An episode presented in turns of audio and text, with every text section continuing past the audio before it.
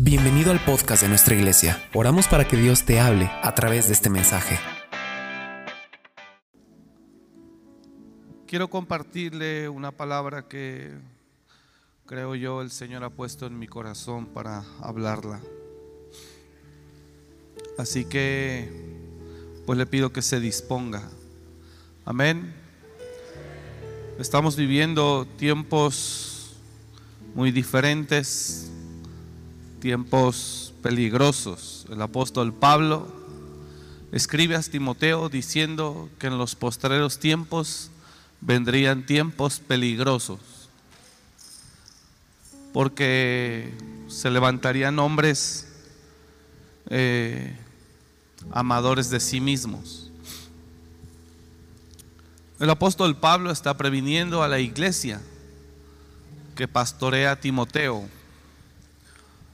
y el apóstol Pablo está hablando de los riesgos o los peligros que existen. Nosotros hoy vivimos en medio de muchos peligros, en medio de muchos peligros y nuestra obligación como pastores es pues ayudar a la iglesia a direccionarla.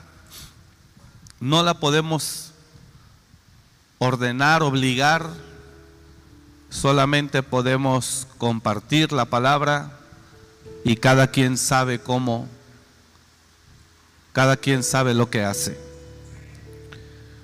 Pero estamos viviendo tiempos donde el mundo ejerce una influencia muy fuerte sobre la sociedad para llevarnos a vivir una vida aparentemente feliz, pero no es más que una vida vana y una vida vacía. Y es muy importante que usted esté atento a lo que el mundo nos está incitando como vivir. ¿Me está escuchando? Quiero que ponga mucha atención, por favor, y que en verdad ponga de su parte. Eh, que ponga de su parte para estar atento al mensaje. Diga conmigo, yo no tengo que vivir como vive el mundo. Y cuando me refiero a, esa expresión o a lo que me refiero con esa expresión, no me refiero a una vida de pecado únicamente, sino me estoy refiriendo a una mentalidad. Sabemos que el mundo la diferencia que tiene con la iglesia es que el mundo practica el pecado y se supone que la iglesia no. Pero no estoy hablando ahorita del tema de pecado, la diferencia entre el mundo y la iglesia. Necesito que me ponga atención, por favor. No quiero hablar de la diferencia que hay en el mundo y en la iglesia, que es el pecado, una vida de pecado. No, creo que ahora lo más eh, la guerra que hay o la diferencia que hay fuerte entre el mundo eh, y la iglesia es la mentalidad. La mentalidad. Y el cristiano debe de vivir muy atento. Diga el que está a su lado, el cristiano debe de vivir muy atento revisar continuamente, vamos dígaselo, revisar continuamente qué tipo de mentalidad posee. En la Biblia encontramos una gran sorpresa que se llevó Job cuando todos conocemos cuando Job pierde todo, pierde la familia, pierde las riquezas, pierde la salud. A ver, yo espero para que usted se conecte aquí. Usted me dice cuando esté listo y yo arranco, yo no tengo problema. Pero necesito que usted esté aquí. Necesito que usted esté aquí para que entienda lo que quiero decirle. Si usted no me importara, a mí qué me importa que usted esté platicando con el de al lado. Pero me interesa que usted escuche esto. Y mire todavía la lluvia que nos bendice, peor. Entonces, Vamos a esforzarnos, iglesia.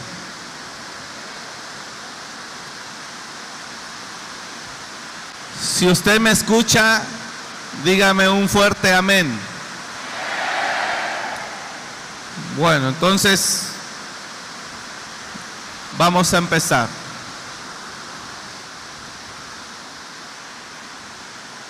Hay una guerra muy fuerte en la mente, muy fuerte.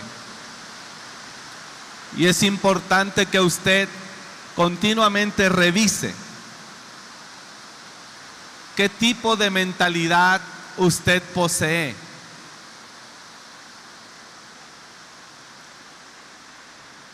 El mundo, quiero que entienda ahorita que el mundo no está tratando de llevar a la gente a vivir una vida de pecado. Está llevando a la gente a tener una mente diferente de lo que Dios enseña. ¿Sí me escuchó? No estoy hablando ahorita de la diferencia entre el mundo y la iglesia, es la vida de pecado. Pero ahorita no, yo no voy a hablar de eso. De lo que quiero hablar, la diferencia que hay entre el mundo y la iglesia es la mentalidad. Satanás se ha vuelto más astuto que nunca.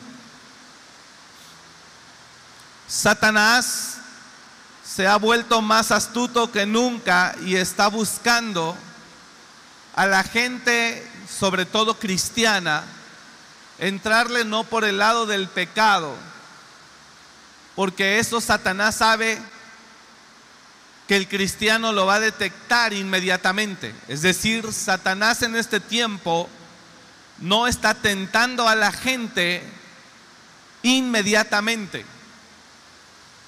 Satanás lo que busca ahorita de la gente, de la iglesia, no es que viva en pecado, sino que piense diferente.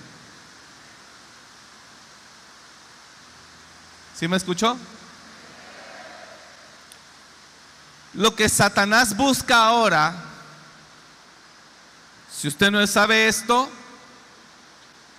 Satanás, el mundo y tu propia carne son aliados. Eso lo dice la Biblia. Satanás, el mundo y tu carne son aliados. Satanás se ha, se ha vuelto más astuto que nunca. Hoy me he encontrado gente cristiana, no pecadora, pero sí ya con una mente diferente.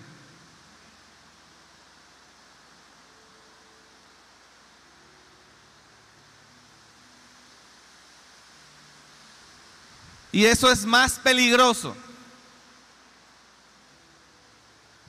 ¿Dios puede salvar a un pecador? Sí.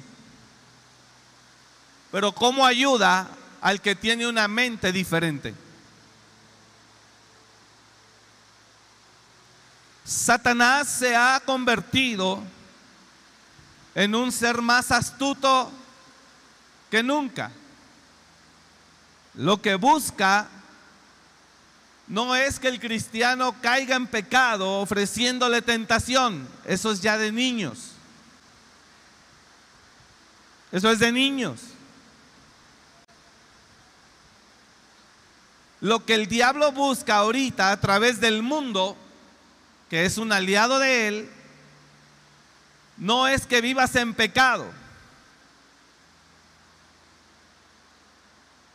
Ponga atención acá, por favor sino que tu mente tenga un cambio. Que tu manera de pensar como hijo de Dios cambie.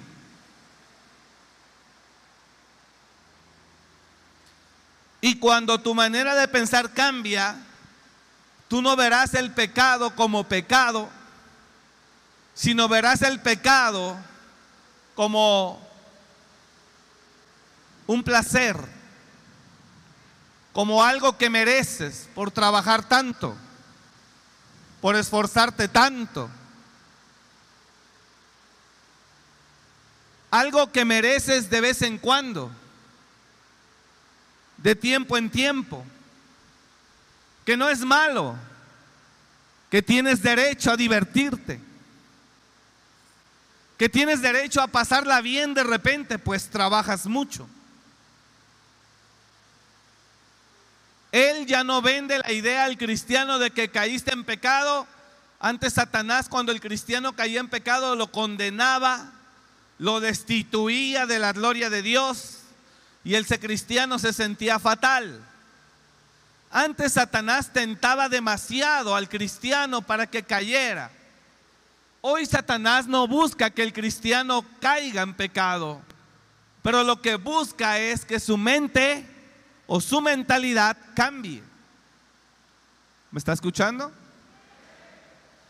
Y hoy encuentras mucha gente cristiana que no piensa como Cristo piensa.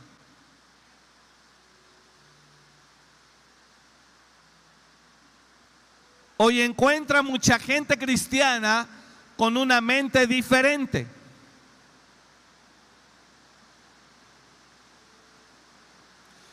Y con esa mente diferente, ellos ya no pueden creer que lo que antes se les enseñaba como malo, que sea malo.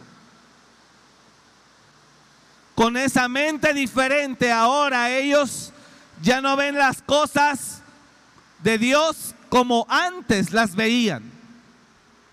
¿Me está siguiendo? Es algo distinto ahora. Ayudar a un pecador, Dios lo puede hacer sin problema. Cuando el cristiano pecaba y se arrepentía, reconocía, reconocía que había fallado, reconocía que había tropezado, reconocía que, que no estaba bien lo que hacía. Oiga, antes cuando el cristiano tropezaba o pecaba o caía, y el cristiano reconocía. Y el cristiano aceptaba su caída, no había problema para que Dios lo perdonara y lo levantara y lo restaurara. Dios no tiene problema con el cristiano que peca, pero tiene problema con el cristiano que tiene una manera de pensar distinta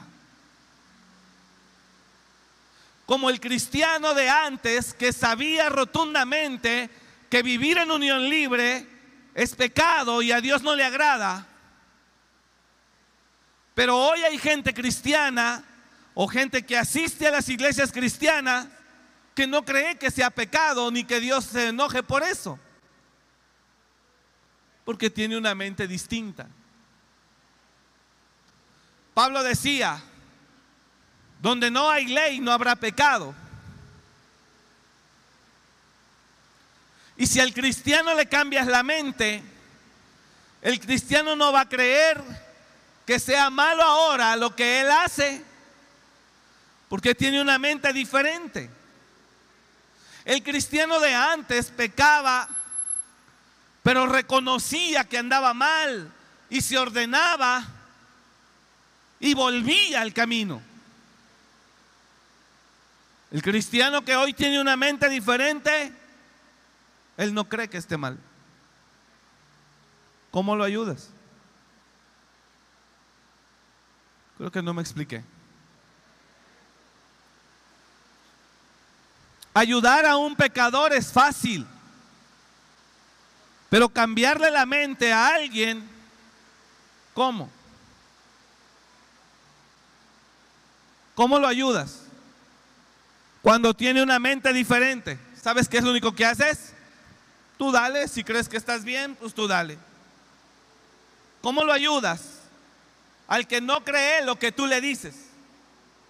Al que no ve lo que tú ves. Al que no mira las cosas como tú las miras. Pero también se dice cristiano.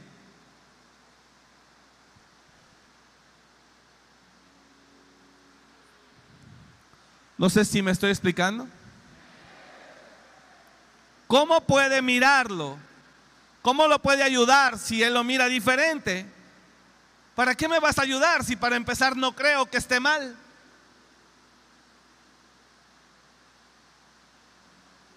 ¿De dónde me vas a hacer libre si para empezar no creo que sea un esclavo?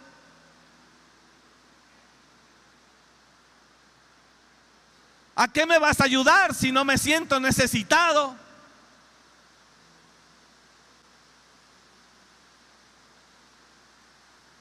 ¿Usted está entendiendo? ¿A qué me vas a ayudar si yo no me veo en una necesidad? Entonces lo que el enemigo está buscando ahora es no tentar al cristiano, sino cambiarle la mente. Y de repente te encuentras cada hermano que pensaba diferente o que pensaba como todos pensamos y ahora piensa diferente.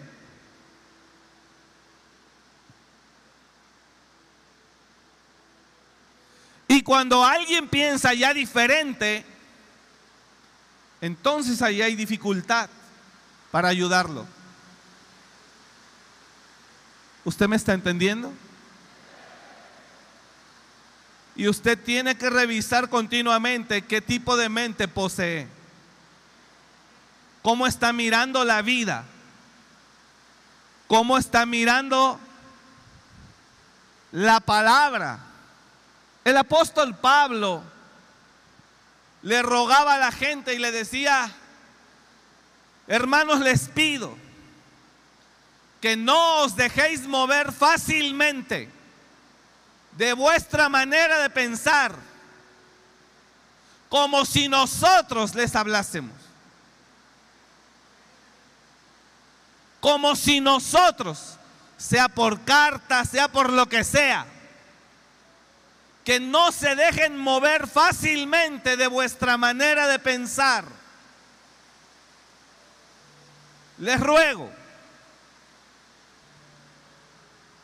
cuando en una pareja la manera de pensar cambia, entonces comenzará su divorcio. Cuando en una pareja, en uno de los dos, su mentalidad cambia, ahí comienza la ruptura, la diferencia y la incompatibilidad. Por eso cuando la gente está viviendo en pecado con su pareja, tienen la misma mente, pero la persona va a un retiro, uno de los dos, y la persona sus ojos son abiertos, y en el retiro recibe la persona sale con una mente distinta y la persona dice, no más. Y entonces la persona que tenía su manera de pensar conforme al mundo se enoja. Y hasta brujería nos hacen. Porque le cambiamos a su pareja. Satanás hace lo mismo. Cuando a un cristiano su mentalidad le cambia, ya no se va a poder conectar con el mismo espíritu, con la misma palabra, con la misma enseñanza. La va a mirar de otra manera. Yo hablaba con una persona hace unas semanas, un pastor, y yo miraba que solo ya venía a la iglesia, pero ya no venía a la iglesia a recibir, ya venía a la iglesia a juzgar a mirar que yo hablaba, que yo enseñaba. Y te das cuenta que la persona ya está desconectada desde hace tiempo, el espíritu ya cambió, ya hay una incompatibilidad tremenda.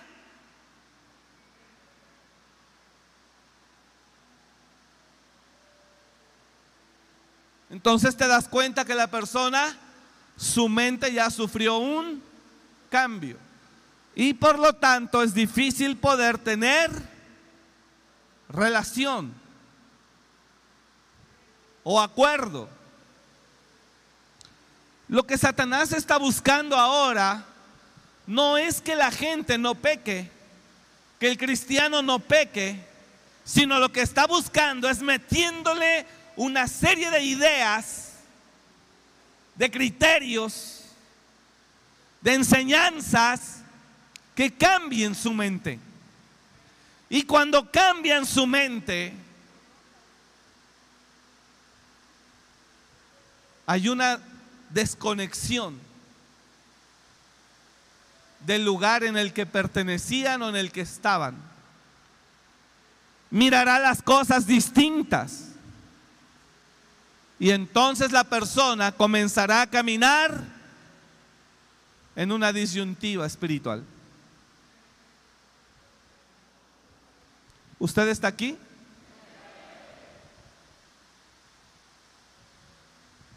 Y por eso el cristiano de hoy no cree que muchas cosas que creemos nosotros tratando de apegarnos a la palabra que no son correctas, él ya no cree que no son correctas. Como lo de la unión libre, por ejemplo. Pero no lo digo yo, lo dice la escritura. Ejemplo, Hebreos capítulo 13, verso 4, dice, honroso sea en todos el matrimonio y el hecho sin mancilla pero al adúltero o al fornicario lo juzgará Dios. Eso dice la escritura. Hebreos capítulo 13, verso 4. Honroso sea en todos el matrimonio. ¿Por qué yo creo como cristiano que vivir en unión libre no agrada a Dios? ¿Por qué yo lo creo? Por lo que dice Hebreos. Pero hay cristianos con otra mentalidad que ellos no lo ven así. Ellos lo ven diferente. Le estoy poniendo un ejemplo. ¿Si está aquí? Dice Hebreos 13:4, honroso sea en todos. Ni siquiera habla solo de los cristianos, habla de todo el mundo honroso sea en todos el matrimonio y el hecho sin mancilla.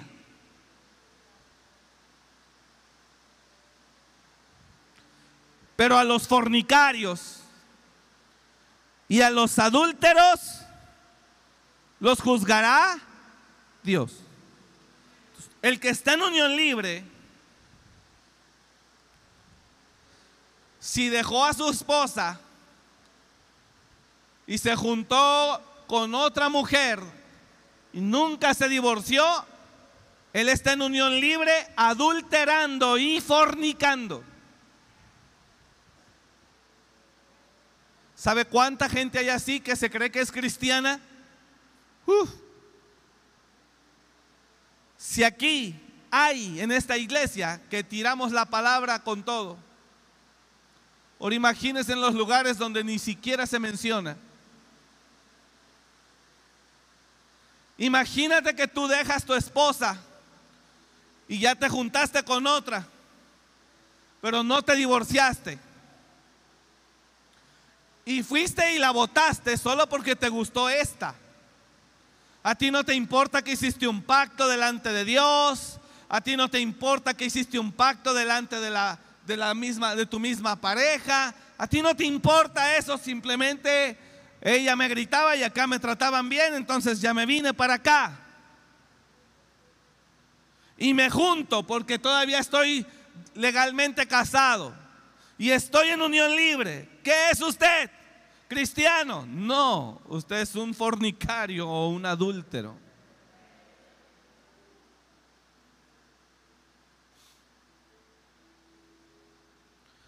Y prepárese para ser juzgado como tal.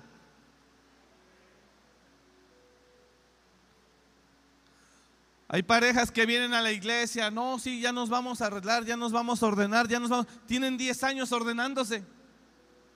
10 años ordenándose. No, sí, ya nos vamos a ordenar, no, sí, ya. No, sí, ya, ya estamos en eso. Ya, ya estamos arreglando los papeles y tienen 10 años ordenándose. Son ejemplos, pero el punto de esto es que hay personas que no lo ven así, que no lo ven mal. ¿Por qué no lo ven mal? porque tienen una manera de pensar. No le escucho. Diferente. Mira lo que dice. Todo lo puro es puro para los puros. Todo lo puro es puro para los puros. Mas para los corrompidos e incrédulos, nada les es puro, pues su propia mente está corrompida. Entonces, hoy no hay cristianos pecadores. Hay cristianos con una mente diferente. Y por esa mente diferente no creen que sean pecadores, ni creen que Dios esté en contra de ellos, ni creen que estén mal, ni creen que les va a ir mal. Porque tienen una mente diferente. ¿Usted está entendiendo lo que estoy hablando? Revísame si me escucho bien, por favor, René.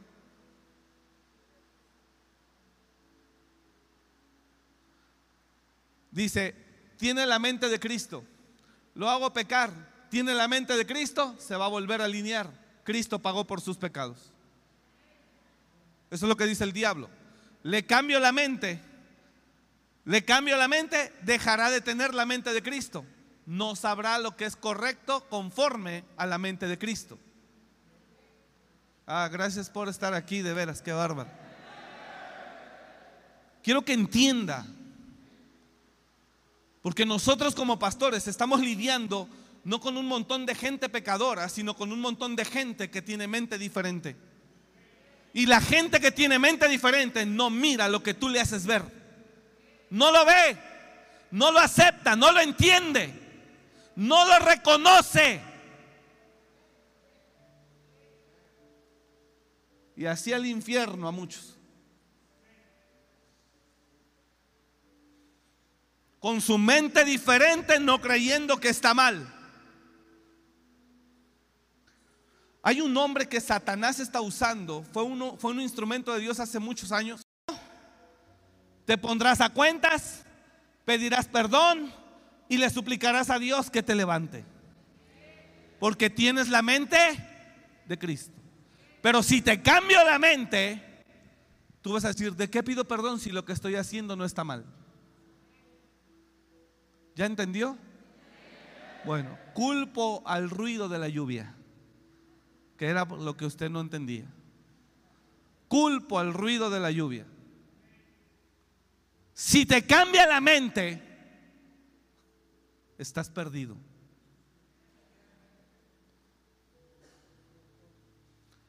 Hay de los que a lo malo le llaman bueno y a lo bueno malo que lo dulce lo ponen por amargo y lo amargo por dulce.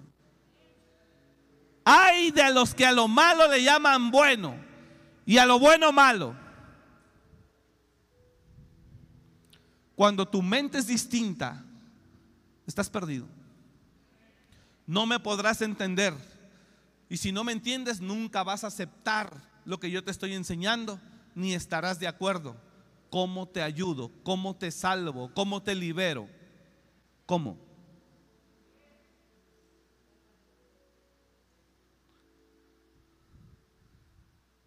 ¿Usted está acá? ¿Le interesa esto? La lucha contra el diablo ahora, contra el mundo, no es que no caigas en pecado, sino que pienses diferente.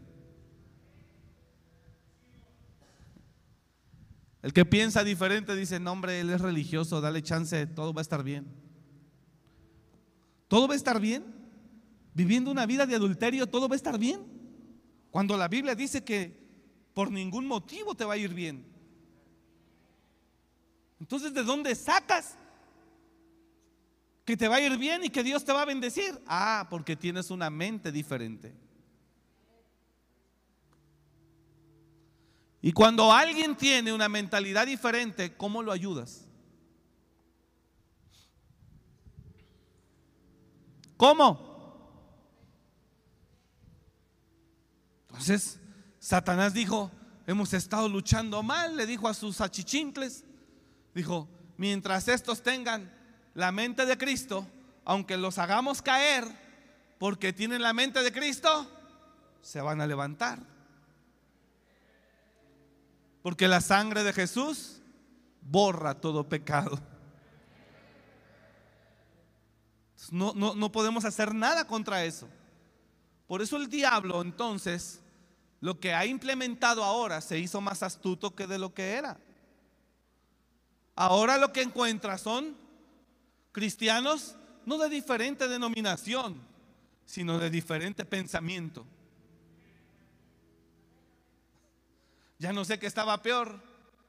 Si los cristianos de antes que estábamos divididos por las, por las denominaciones, o los cristianos de hoy que nos atacamos unos a otros por las diferentes maneras de pensar. Antes era denominación contra denominación. Los pentecostales contra los bautistas. Y los bautistas diciendo que los pentecostales son unos libertinos. Y los pentecostales diciendo que los bautistas son unos durmientes, pasivos, amargados. Eso era la guerra denominacional. Hoy no. Hoy la guerra es de pensamiento. Ya no entre denominaciones, entre personas que dicen ser cristianas.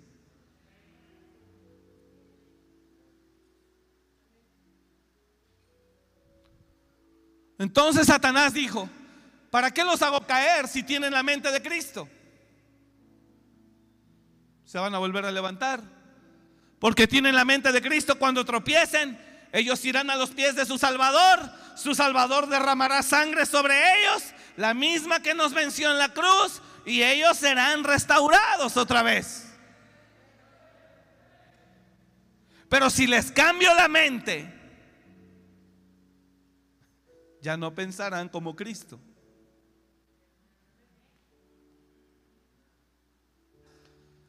Y perdón que lo diga, pero así vemos muchas personas en las iglesias. Y en esa mentalidad vienen a las iglesias y lo que les gusta lo reciben, lo que no, no. En lo que les parece que está bien, pues dicen amén y están de acuerdo. Lo que no, simplemente no. Hermanos, la palabra es una. Y la palabra es predicada. Por eso decía Pablo, os ruego que no os dejéis mover fácilmente de vuestra manera de pensar.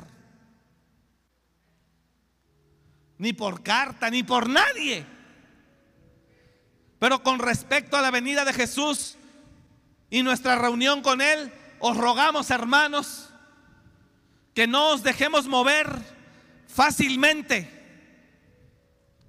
de vuestro modo de pensar, ni os conturbéis ni por espíritu, ni por palabra, ni por carta, como si fuera nuestra, en el sentido de que el día del Señor está cerca. Pablo estaba hablando particularmente en el contexto teológico a la carta, le estaba escribiendo él a, los tesalonicenses, porque ya andaban voces por ahí diciendo que Jesús ya venía. Y mire, ya han pasado 1900 años y todavía... Entonces Pablo tiene que escribir esa carta para los que me están aquí crucificando a ver qué error cometo, no crea que desconozco el contexto. Pablo hablaba de gente que estaba hablando ahí, los tesalonicenses, ya viene Jesús por segunda vez, el Salvador, y provocó que gente ya no trabajara, ya no estudiara, ya no hiciera nada, y estaban comiendo a costillas de los demás. Entonces Pablo dice, no, póngase a trabajar, el que no trabaje, que no coma. Pero podemos tomar la palabra de Dios porque toda, independientemente de su contexto, toda es palabra de Dios.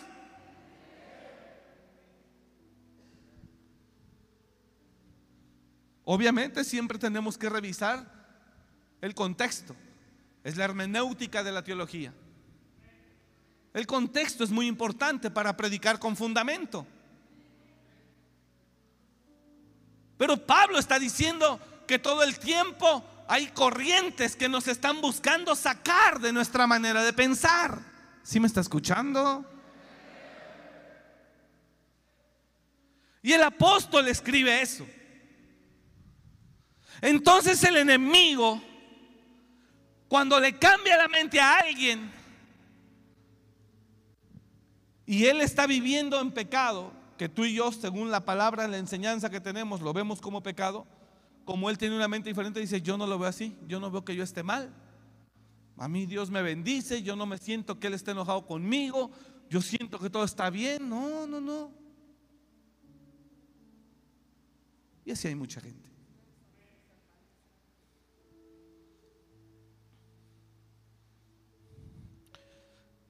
Entonces,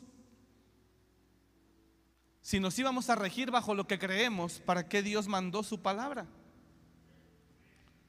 Si nos íbamos a regir en la vida bajo lo que cada quien considera, entonces ¿para qué Dios hizo llegar su palabra al hombre? Si yo me iba a conducir conforme a lo que yo crea, ¿sabes? Yo tuve amigos que asaltaban casas, habitación y joyerías, hija, y cada que se levantaban antes de irse a trabajar, se persinaban y se encomendaban. No estoy exagerando. ¿De dónde diablos sacas tú que para ir a robar a alguien Tú te persinas y te encomiendas.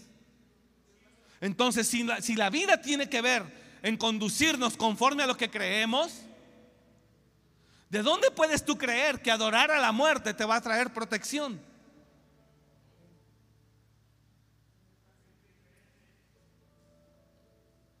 Ocurre como en el tiempo de los jueces.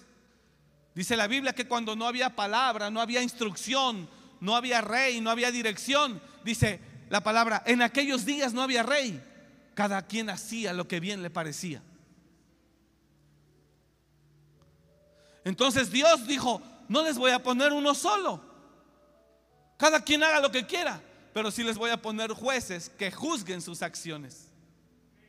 Porque tú crees que no es malo lo que haces, bueno, está bien, pero yo pondré un juez que juzgue tu proceder. En aquellos días no había rey, cada quien hacía lo que bien le parecía. En aquellos días no había palabra, no había dirección, no había autoridad, no había nadie que les dijera cuál era el camino, no había profeta, no había nadie.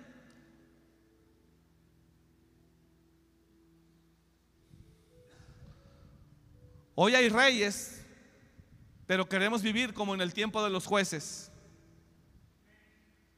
Estoy escribiendo un mensaje.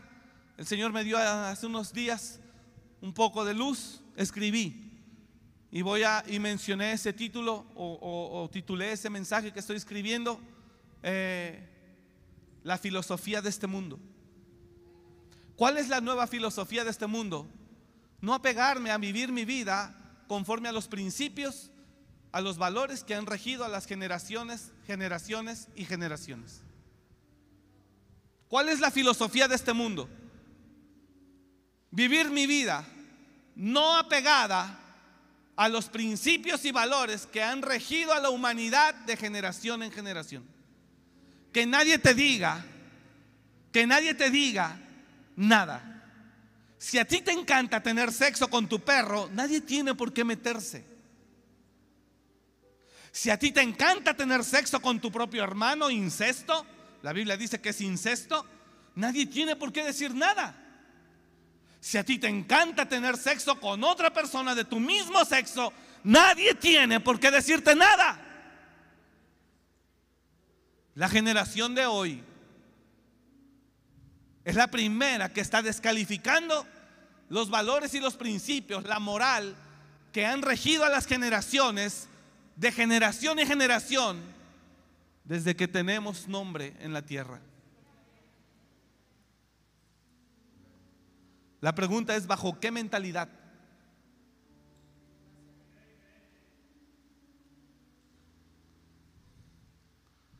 ¿Usted me está escuchando? Vino un hombre a confesarme.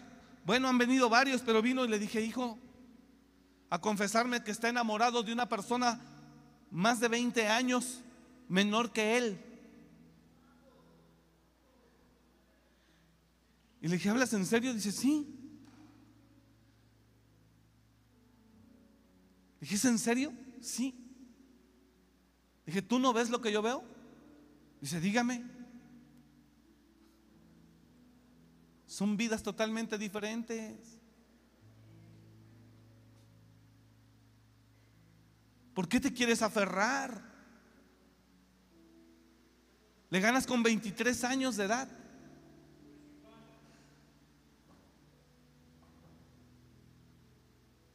¿En serio concibes la posibilidad de una relación con esa persona?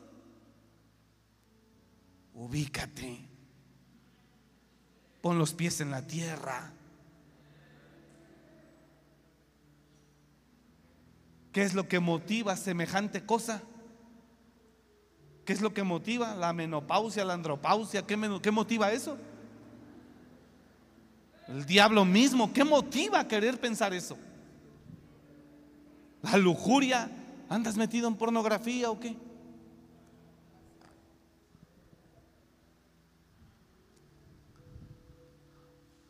Y la generación de hoy, por eso le puse la filosofía de este mundo, a ese tema es esa. Nadie te tiene que decir nada. Hablamos de una libertad de expresión, sí, pero aplastando la libertad de otros, ¿no? Como los que se manifiestan y estropean la vida de otros y el tiempo de otros.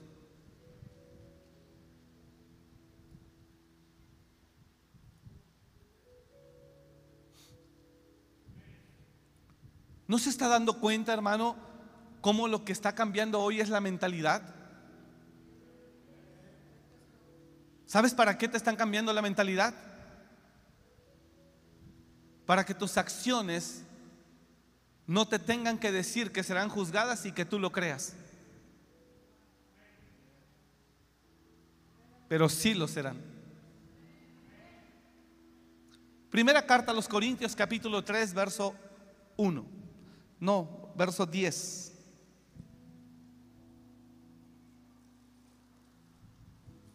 Primera carta a los Corintios capítulo 3, verso 10. Y quiero que entienda esto, por favor, antes de que leamos. Míreme acá. En Cristo sí tenemos una verdadera libertad. Ahorita le voy a decir en qué forma.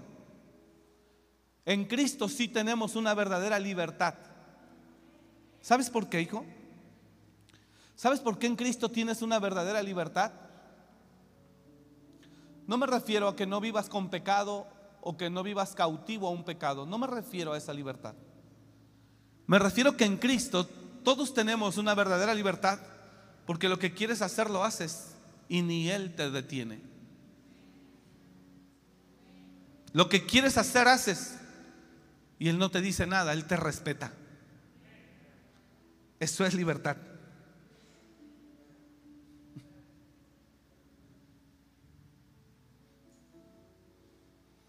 Conoces una, una, tienes una enseñanza, pero vives conforme a otras cosas.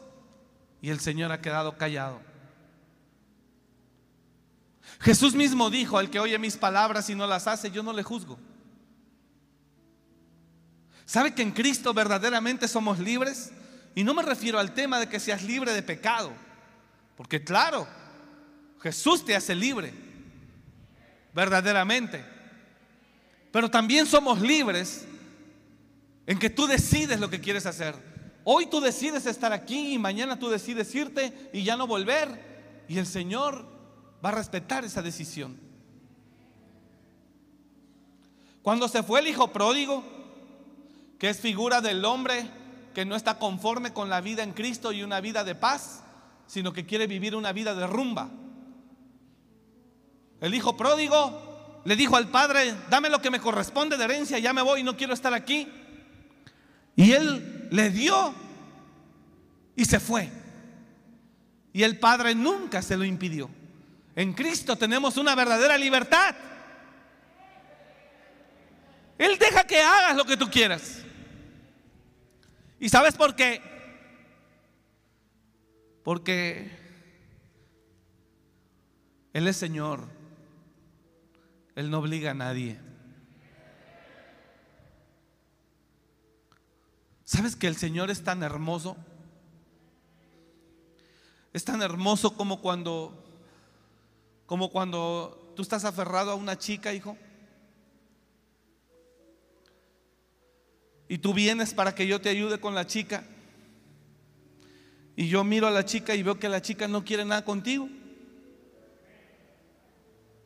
No es real, ¿verdad? El caso. Estoy poniendo un ejemplo yo. Porque nunca falta que digan, hombre, el pastor ahí. No. Y la chica no quiere nada con él. Entonces yo le digo, hijo, perdóname, pero yo veo que ella no quiere nada contigo. ¿Para qué la quieres a fuerza? Así Dios te da la libertad porque no te quiere a fuerza. Porque es espantoso querer tener a alguien a la fuerza y no querer ver que no te ama o que no quiere estar contigo. Es horrible. Y Dios es igual.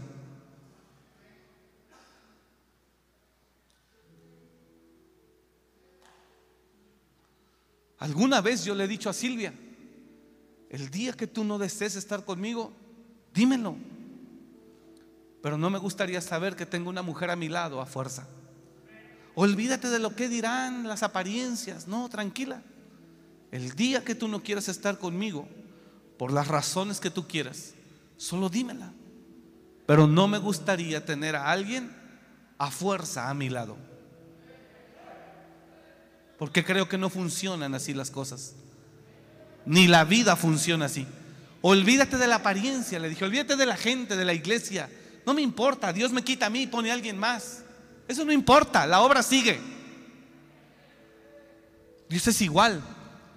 En Cristo hay una verdadera libertad. Porque el día que tú decides no más, Él te respeta. Le duele, pero se aguanta. Le duele, pero lo acepta. Le duele, pero espera que algún día vuelvas.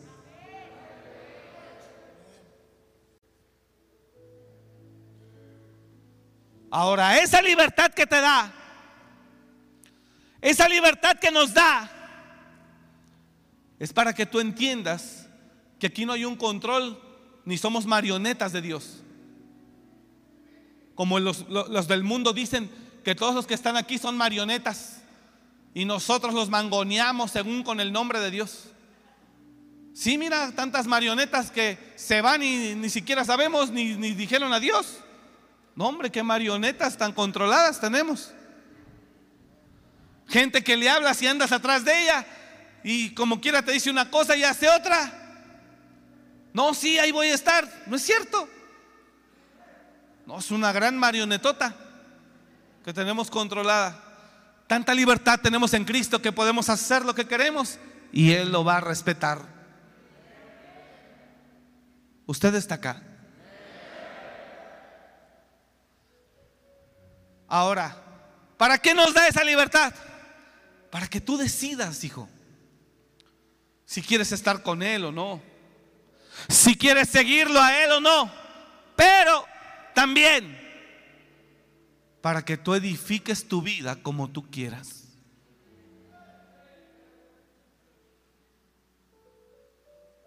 Él te da esa libertad para que tú le edifiques como tú quieras. Solo ten cuidado cómo edificas. Diga al de al lado, para que tú edifiques como tú quieras.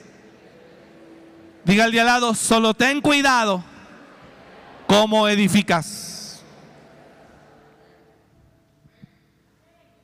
¿Usted está acá?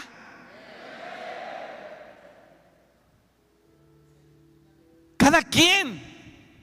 Ahora, Pablo dice que a Dios por su gracia, lo escogió, por la gracia que me ha sido dada.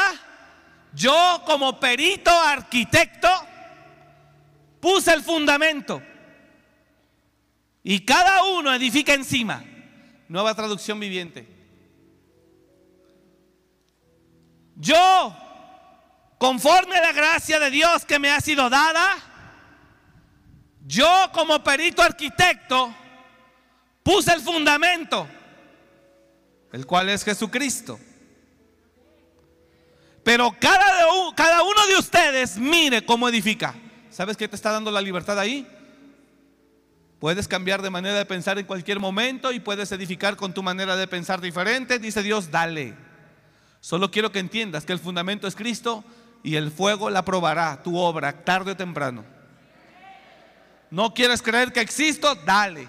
No quieres creer que eso está mal en pecado, dale. No quieres creer que esto sea malo, dale. Edifica como quieras. Vive como quieras. Pero hay un fundamento que puso Pablo, se llama Jesucristo, se llama su palabra.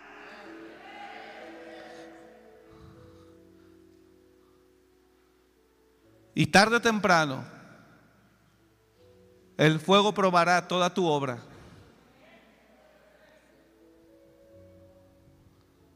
¿Usted está acá?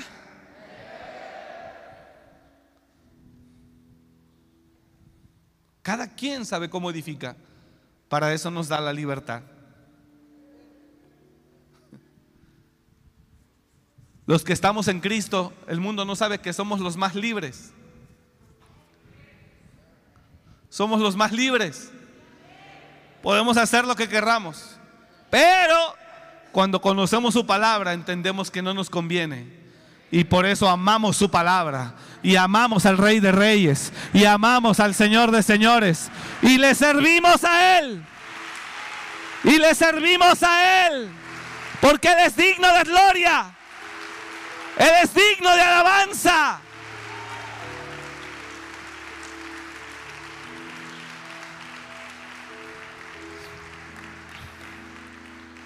¿Quieres creer que San Judas Tadeo te hace el paro allá de arriba? Dale, tú crees lo que quieras. ¿Quieres creer que la Virgen de Guadalupe aboga por ti? Dale, haz lo que tú quieras. Cada quien edifique como quiera. ¿Quiere creer que la Santísima Muerte lo ayuda y lo hace rico? Dele, dele, dele, edifique como quiera. Quiere creer que los brujos, los hechiceros, los espiritistas, los que van a las limpias, la lectura de cartas, eso les ayudará a la suerte y a tener una mejor vida. Dele como quiera.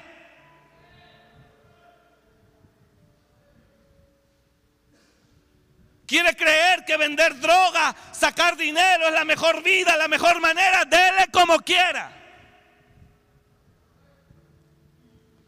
Cree que prostituirse es la mejor manera de ganarse la vida, tener dele como quiera.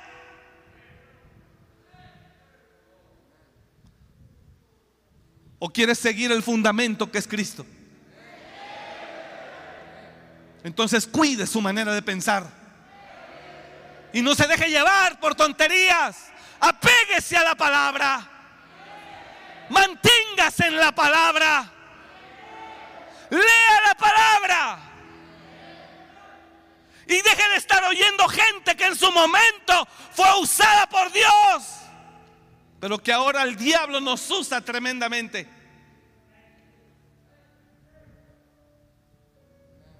Para confundir, para desviar, para apartar.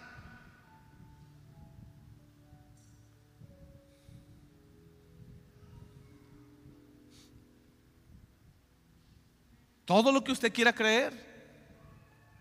Por eso el apóstol Pablo dice, por la gracia que Dios me dio, ¿si está acá la iglesia? Por la gracia que Dios me dio. Por eso aquí hay mucha gente que tiene una libertad tremenda. Ni siquiera representamos algo para ellos como pastores, pues muchos han, han hecho lo que han querido, no lo que les hemos dicho.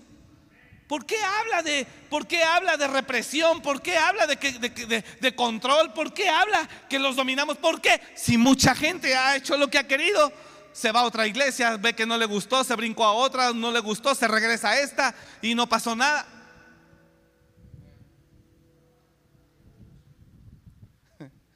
Dígale al lado, eres más libre de lo que crees, no te das cuenta.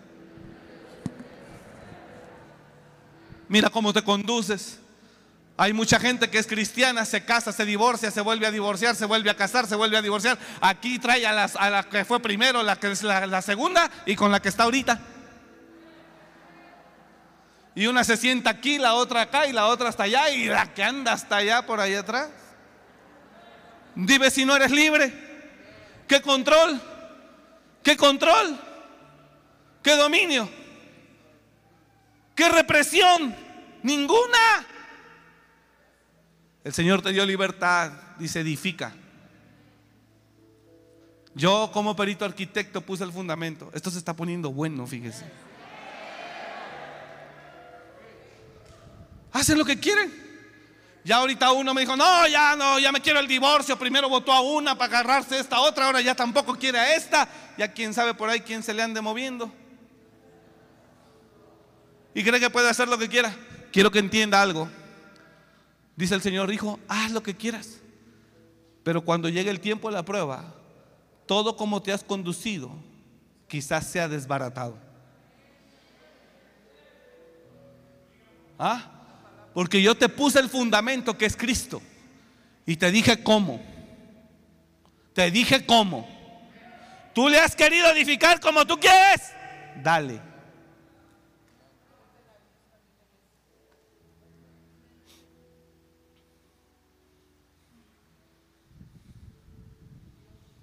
Hay unas personas, hay una pareja por ahí. Ella dejó a su marido. Aquí andan. Dejó a su marido. Y anda con otra persona y según andan sirviendo a Dios. Hermano, ella cree que ya Dios ya pasó por alto. No, Señor, Dios sigue reprobando lo que estás haciendo.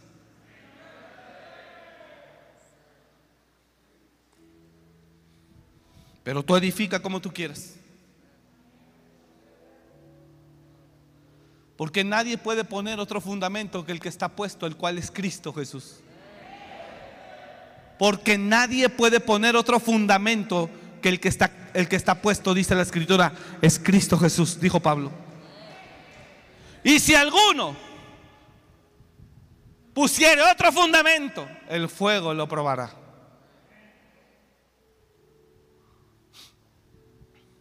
¿De dónde vienen las depresiones, los intentos de suicidios?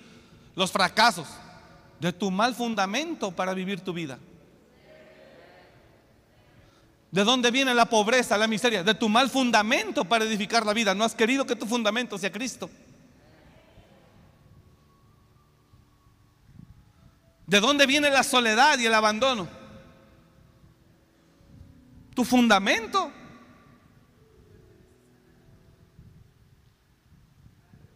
¿Usted está acá?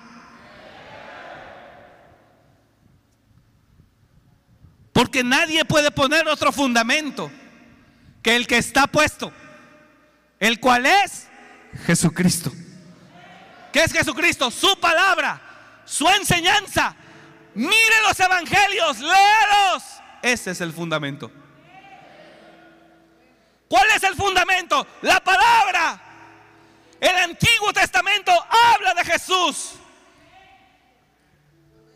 Los evangelios hablan de Jesús, su enseñanza, su palabra, su fundamento.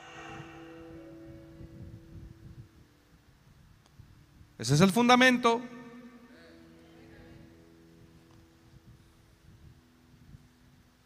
Pero cada cristiano quiere creer lo que quiere, porque tiene una mente distinta. Por eso el diablo ahorita está buscando eso, hermano. No que peques, si pecas, pero tienes la mente de Cristo, dice Dios, dice el diablo, se vuelve a levantar. Porque sabe qué hacer, sabe cómo pedir perdón, sabe cómo humillarse, sabe cómo arrepentirse, sabe cómo volver a su padre.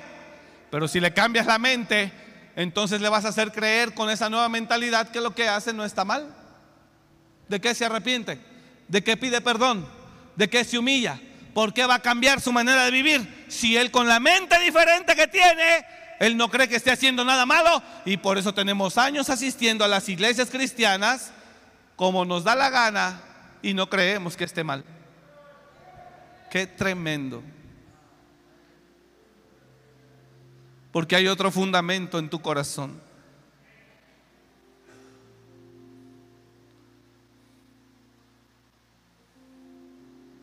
Puede decir amén.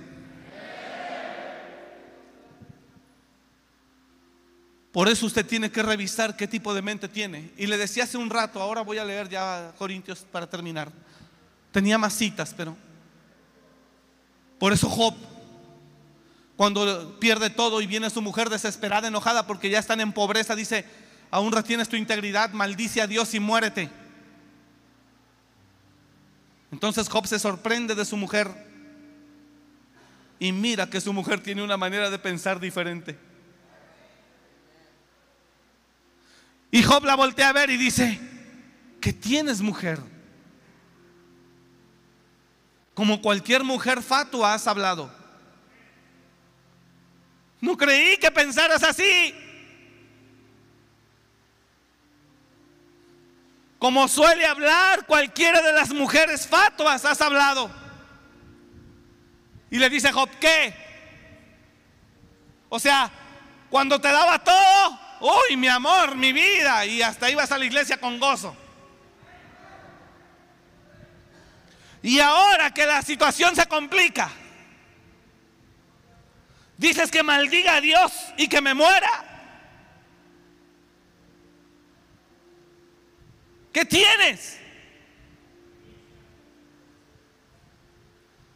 Como cualquier mujer fatua has hablado que recibiremos únicamente lo bueno de Dios y lo malo no. Dios dio una prédica aquí hace dos prédicas, dos servicios, tres. Viva su momento, vívalo. Todo es necesario. Si no cree que nosotros nacimos en cuna de oro, venimos de abajo. Tengo un tema. Tengo un tema que también escribí y le puse por título Roma no se hizo en un año. Hay que aprender a trabajar desde abajo. Hay que aprender a luchar, a pagar precio, a sacrificarse, a no codiciarlo de nadie, a no desearlo de nadie, a no robar a nadie. Hay que saber picar la piedra. Hay que saber confiar en nuestro Dios. Hay que saber esperar en Él. Roma no se hizo en un día.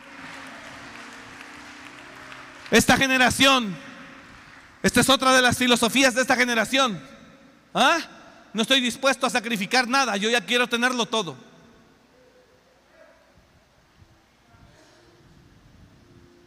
¿Usted sigue aquí? No. Hay que aprender a pagar un precio. A luchar legítimamente a no codiciar de nadie nada. Porque tengo la fe para creer que Dios me ama y tiene algo grande también para mí. A bendecir al que prospera y más si es hijo de Dios, sabiendo que yo también soy hijo de Dios y sabiendo que mi tiempo llegará también. ¿Está usted entendiendo lo que estoy hablando? Pero la filosofía de este mundo la filosofía de este mundo es, no quiero yo esforzarme. Yo no quiero empezar desde abajo. Se lo dije hace unos domingos. ¿Qué es luchar legítimamente? Como dijo Timoteo, que no es coronado el que no lucha legítimamente. ¿Qué es luchar legítimamente? El que empieza desde abajo. El que no fue, robó, mató, secuestró para poner un negocio. Ese es un ladrón y salteador y enfrentará las consecuencias de sus acciones si no se arrepiente.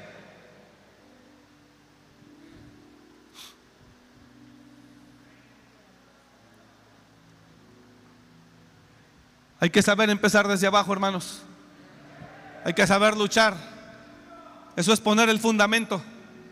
A Cristo nadie le regaló nada. Él lo dio todo. Dije a Cristo nadie le regaló nada. Él lo dio todo. Su propia vida. Su sangre la derramó. Él entregó todo. Nadie le dio nada. El Padre no le dio nada. Él dio su vida. Él dio su vida. Él se sacrificó. Él fue la oveja al matadero. Él fue la oveja al matadero. Él fue la oveja matadero. Pastor, quiero que Dios prospere su iglesia y que crezca, trabaje, pique piedra, esfuércese, luche, sirva a Dios con fidelidad. La Biblia dice que usted y yo no determinamos el crecimiento. Usted y yo o sembramos o cosechamos, pero el crecimiento lo da Dios. O uno siembra u otro cosecha. Pero el crecimiento lo da Dios. Entonces, la libertad que tenemos en Cristo, Más de lo que usted se imagina. Más. ¿Para qué? Para que usted edifique como usted quiera. ¿Me está siguiendo? Para que usted edifique como usted quiera. Y que usted sepa y lo tenga presente. ¿Quiere vivir en unión libre toda su vida y ser cristiano? ¿Así lo quiere creer usted? Así créalo.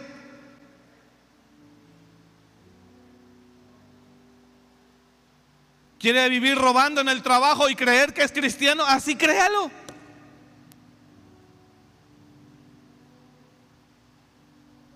Pero el fundamento es Cristo. Y nadie puede poner otro. Termino. Por la gracia de Dios que me ha sido entregada, dice Pablo.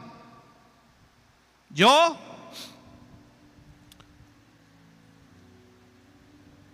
como perito arquitecto, puse el fundamento y otro edifica encima. Pero cada uno mire cómo sobreedifica. Diga el de al lado, pero cada uno mire cómo sobreedifica.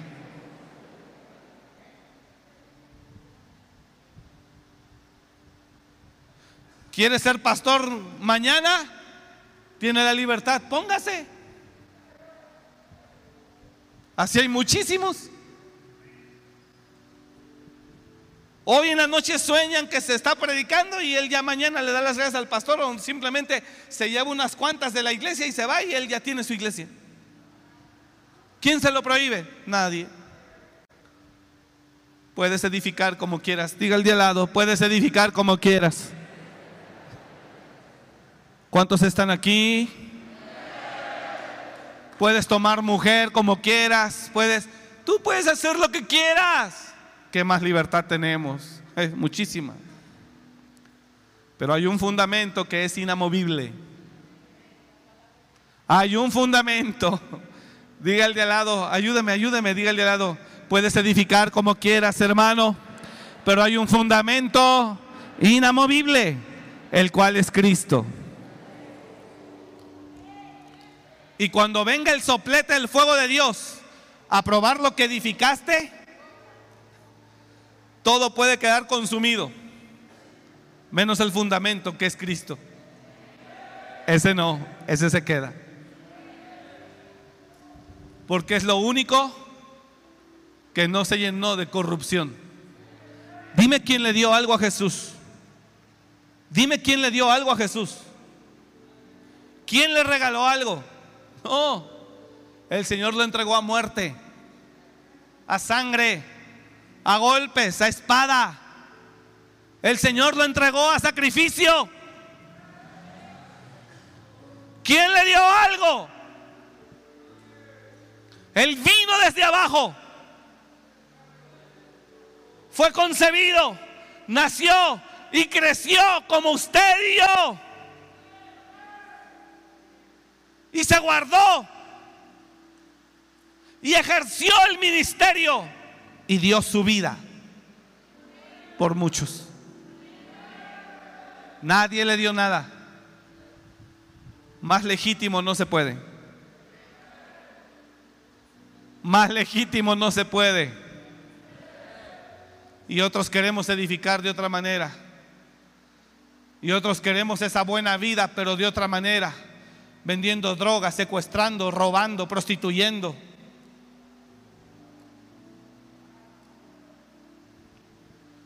Él no se valió de trucos, ni se rodeó de hechiceros y brujos para que le ayudaran a tener buena suerte.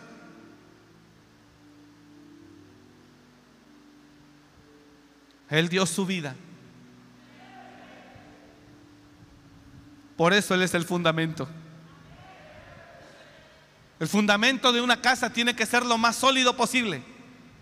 ¿Sí o no? ¿Quién más sólido en este mundo que Jesús? ¿Quién más puro, limpio que Jesús?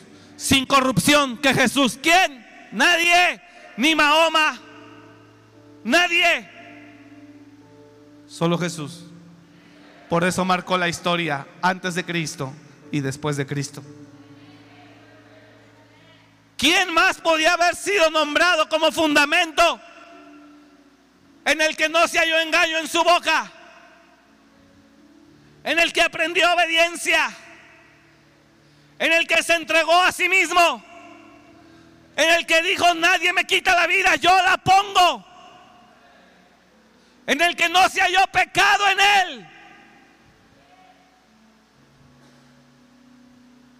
Así que si alguien más te dice que no es así, ¿será mejor que Cristo? Alguien te dice, no es así, no es cierto, no es esto, no es lo otro. Él es más puro que Cristo. Más bien lo que dice Pablo, hombres que se levantarán conforme a sus concupiscencias y enseñarán conforme a sus razonamientos, no conforme al fundamento que es Cristo Jesús. Así que apéguese. Terminamos, ya tengo que terminar, ya debía haber terminado. Porque nadie puede poner otro fundamento que el que está puesto, el cual es Cristo.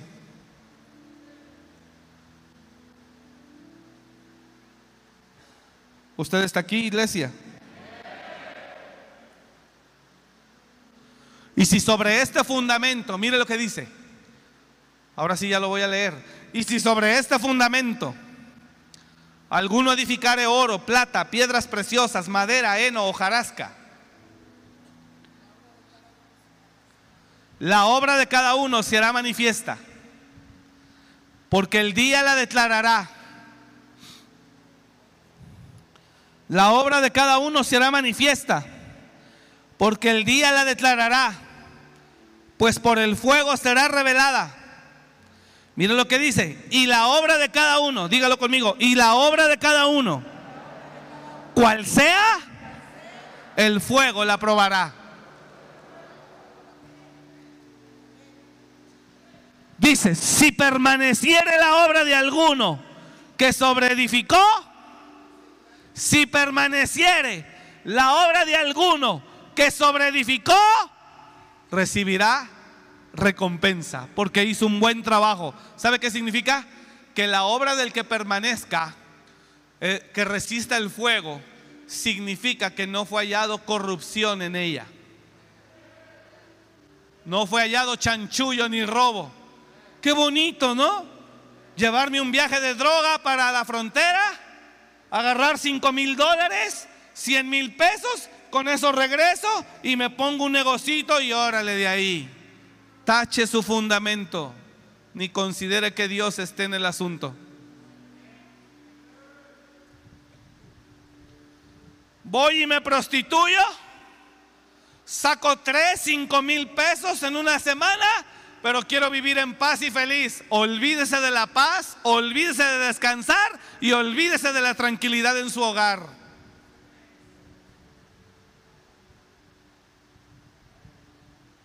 ¿Le sigo o ya le di luz con esto? Estoy robando en el trabajo y robo y robo y robo, pero quiero que todo esté bien. Mira, para que sepa, al que extrae o toma lo que no es suyo, todo le pasará. Choques, robos, asaltos, enfermedades, infidelidades, desgracias. Y todo es dinero. Más de lo que robes, te sacará el diablo, sino cuál es su negocio. Robe, robe. ¿Sabes que conozco gente que ha robado? y de repente, ¡pum!, una bacteria. Al hijo, a la hija, al esposo, a la esposa, a la mamá, al papá. Estudios, estudios, no le encuentran nada. Todo el dinero, todo el dinero robado. Vámonos ahí, vámonos, vámonos, vámonos. Ay, ¿cuándo usted le va a ganar al diablo? Un tumor, una enfermedad, un accidente, choque, asalto, robo, todo se va. Me decía una persona, ¿cómo me pueden dejar de pasar tantas cosas, pastor? Deje de robar en el trabajo. Se cierra la puerta ya, aquí ya no hay derecho legal para que le ocurra.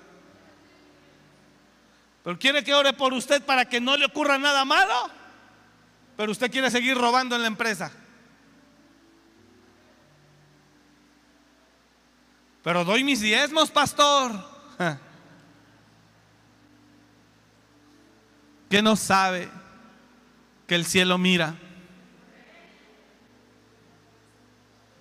Dios no puede ser burlado. Y hay gente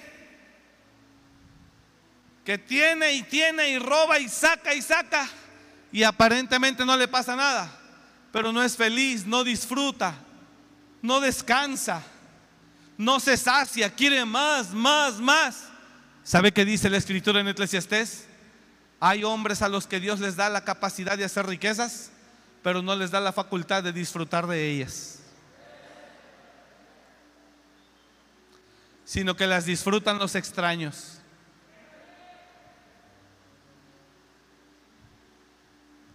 Así que yo les sugiero, caminemos derechitos, que nuestro fundamento sea Cristo. Pero hay la gente de hoy que no le gusta trabajar, a mucha gente, aquí ninguno, gracias a Dios, pero hay mucha gente que no quiere empezar desde abajo. Quiere que le diga, póngame atención, ya terminé. No, ya tengo que terminar, ¿desde cuándo? Quiero que me escuche esto. Hay gente, hijo, no quieren un sueldito. No quieren ir a trabajar por un sueldito. ¿Quieres que te diga dónde se obtienen los mejores sueldos, hija? Con el tiempo. Diga el de al lado, con el tiempo. En un mismo lugar, pagando precio, se obtienen los mejores sueldos. Con sacrificio. Ahí es como se va avanzando.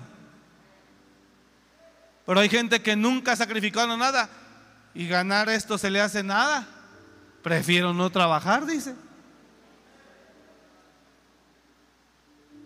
Los mejores sueldos son para aquellos que luchan legítimamente desde abajo, que pican la piedra, que se esfuerzan y pagan un precio. Y ahí el Señor viene recompensando poco a poco. No con el paso de los meses, no lo engaño ni se equivoque, es con el paso de los años.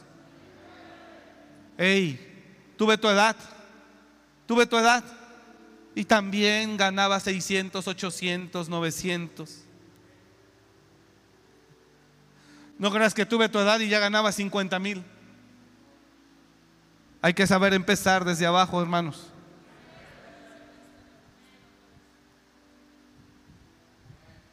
Hay que saber empezar desde abajo. Y así es como se crece. Hay que saber picar la piedra. No, mucha gente hoy en día no quiere desde abajo. Ellos ya quieren ganar rápido.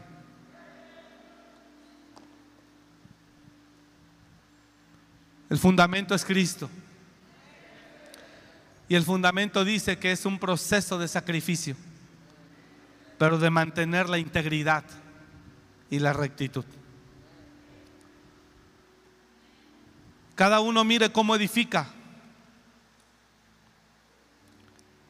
Y si sobre este fundamento alguno edificare oro, platas, piedras preciosas, madera, heno, hojarasca, la obra de cada uno cual sea será manifiesta, porque el día la declarará, pues por el fuego será revelada, y la obra de cada uno cual sea, el fuego la probará. Y mire lo que dice, 14, termino. Si permaneciere la obra de alguno que sobreedificó, recibirá recompensa. Si la obra de alguno se quemare, él sufrirá pérdida. Si bien será salvo, aunque así como por fuego. Pero no habrá galardón todo lo va a perder, lo, lo, puede perder, todo lo puede perder. Así que hermanos, no se deje engañar y por favor declare, yo tengo la mente de Cristo. ¿Qué es tener la mente de Cristo? Entender que en la vida se lucha legítimamente. Esa es la mente de Cristo. Entender que donde el Señor nos pone, ahí nos pone para crecer, para avanzar. Entender que voy a crecer, pero no a costa de deshonestidad ni de injusticia, sino de rectitud y de integridad. Entender que es el fundamento Cristo, honestidad, autenticidad, limpieza, pureza, rectitud y por supuesto santidad. ¿Está aquí? Así que tenemos la libertad más grande que se puede imaginar, pero no nos conviene si tienes poco entendimiento. Si tienes poco entendimiento, sabrás que no te conviene que nos conviene andar sobre el fundamento correcto que es Cristo Jesús.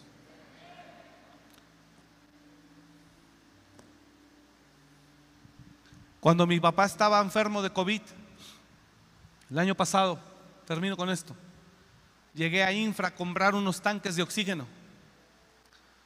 Y cuando llego a Infra, el policía que según está cuidando a todos, fue el que me dijo, ¿quieres que te salga más barato? Y yo le digo, ¿cómo? Mirándolo. En lugar de pagar mil pesos que valía el tanque, 900 y tantos en ese tiempo, me lo iba a dejar en 500, la mitad.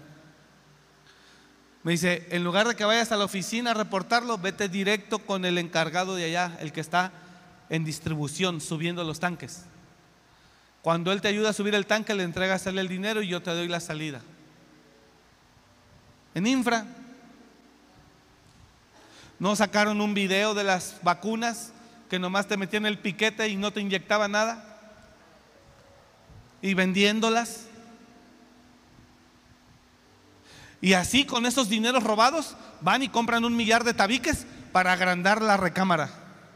Y así con ese dinero robado, venta de droga, negocio, robo, van y compran varilla para meterle el colado. Y ellos ya tienen una casa grande. Todo eso está sujeto a juicio. No tiene idea. Así que mejor llévesela tranquila y apéguese a Cristo Jesús. Habrá recompensa aquí y en el cielo. Apláudale fuerte a Él.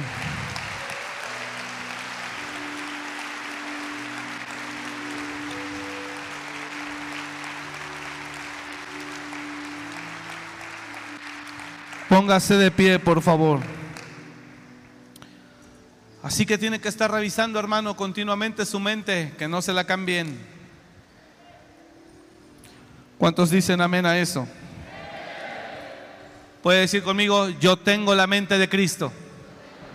Vamos, dígalo otra vez, yo tengo la mente de Cristo. Esa es la clave. Le voy a dejar de tarea, lea los evangelios. Empiece a leer Mateo desde el capítulo 1. Quiero que conozca la mente de Jesús, quiero que conozca el fundamento, lea la palabra. Lea los evangelios, póngase a leerlos detenidamente, no viendo Netflix, métase a leer la palabra. Conozca a Jesús. Conozca su fundamento para que así se conduzca. ¿Me está siguiendo? Vamos, hágalo. Y deje de estar haciendo tonterías que su carne le dice que cree que no está mal. Deje de estar haciendo tonterías que no cree que, que esté mal. Por favor. Porque por eso llegan los tratos fuertes a veces. Señor, yo he soltado tu palabra esta noche otra vez. Y te pido y anhelo con mi corazón que todos los que estamos aquí comprendan la enseñanza de esta noche y los que están en sus casas y los que mirarán este mensaje después. Les bendecimos a todos y nos apegamos a ti, Señor. Padre, te damos la gloria esta noche. Te honramos y te bendecimos en el nombre de Jesús. Gracias por tu palabra. Bendigo a mis hermanos, bendigo a tu iglesia. Por favor, que tu palabra entre, Señor, en el corazón de cada uno y provoque los cambios necesarios en el nombre de Jesús. Les bendecimos a todos en esta noche. Te damos gracias que les has traído a tu casa hoy viernes. Gracias Señor, los bendigo a todos. Cubrimos sus familias, sus vidas, su trabajo, sus manos. Y declaro que ellos siempre trabajarán legítimamente. Siempre lucharán en base al fundamento correcto que es Cristo Jesús. Los bendecimos en el nombre de Jesús en esta noche y declaramos que tu gloria y tu gracia resplandece sobre ellos. Gracias te damos, Padre. Gracias te damos, Señor, por la vida de tus hijos. Pero sobre todo a ti te damos la gloria por tu palabra. Gracias, Señor. Diga conmigo, gracias, Señor, porque tú eres bueno. Gracias, Señor. Te damos toda la gloria en el nombre de Jesús. Gracias Señor. Amén. Antes de que aplauda, lo esperamos mañana, si Dios quiere, en sábado de jóvenes. Amén. Va a estar un pastor amigo de Venezuela. Así que conéctese. Sé que Dios nos va a bendecir. Tome esta palabra y por favor recíbala. Y quiero que medite en ella y lea por favor los evangelios. Amén, iglesia.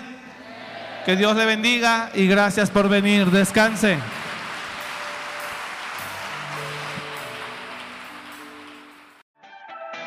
Gracias por escuchar este mensaje. Comparte y suscríbete. Para más información de nuestro ministerio visita www.amoryrestauracionmorelia.org.